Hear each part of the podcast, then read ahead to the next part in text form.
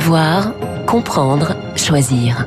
Radio Classique au rythme de la présidentielle. L'édito politique avec le Figaro. Et avec Guillaume Tabar à 8h13 sur l'antenne de Radio Classique. Bonjour Guillaume. Bonjour Renaud. En meeting à Limoges, Anne Hidalgo a reçu hier le soutien de François Hollande. Soutien attendu, mais peut-on parler de renfort dans cette campagne? Écoutez, justement, dans cette campagne, c'est moins de soutien que d'électeurs que manque Anne Hidalgo. Et quand on se souvient de ce que fut la popularité de François Hollande et de l'état de la gauche à l'issue de sa quinquennat, c'est vrai qu'on peut se demander si ce soutien est vraiment un renfort pour la candidate socialiste. Mais euh, désormais dépouillé de ses habits élyséens, euh, François Hollande a retrouvé un certain punch de débatteur et son goût des campagnes. Alors pour être franc, c'est vrai que il faut du courage pour s'afficher aux côtés d'une candidate qui stagne entre 2 et 3% Mais hier, à Limoges, euh, François Hollande a joué sur le registre de la fidélité. Fidélité au PS, fidélité à une histoire politique. Et après tout, c'est peut-être le dernier argument qui peut jouer pour la candidate socialiste.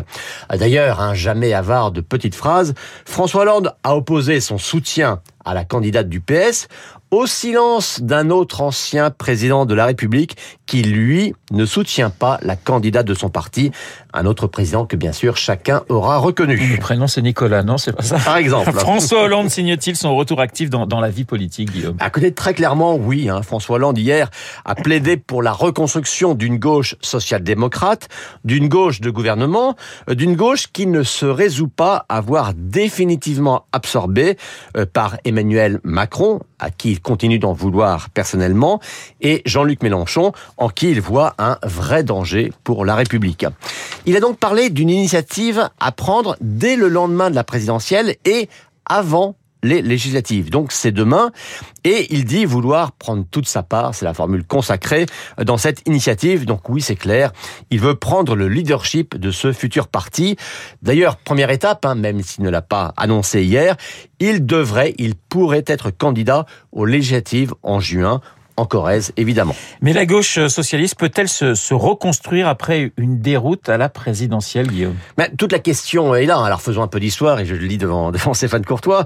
Euh, à la présidentielle de 1969, le candidat socialiste, Gaston Defer, avait obtenu 5% des voix, et moins de deux ans plus tard, François Mitterrand reprenait le PS, puis faisait l'union de la gauche et entrait dix ans plus tard à l'Élysée.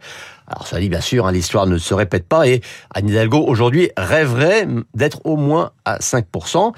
Et Hollande a-t-il assez de crédit pour jouer les sauveurs de la gauche? On peut quand même se poser la question et aujourd'hui c'est quand même bel et bien l'existence du PS qui se joue dans cette présidentielle. Voilà, Stéphane Courtois acquiesce donc vous n'avez pas dit de bêtises historiques. Merci Guillaume, l'édito politique de Guillaume Tabar.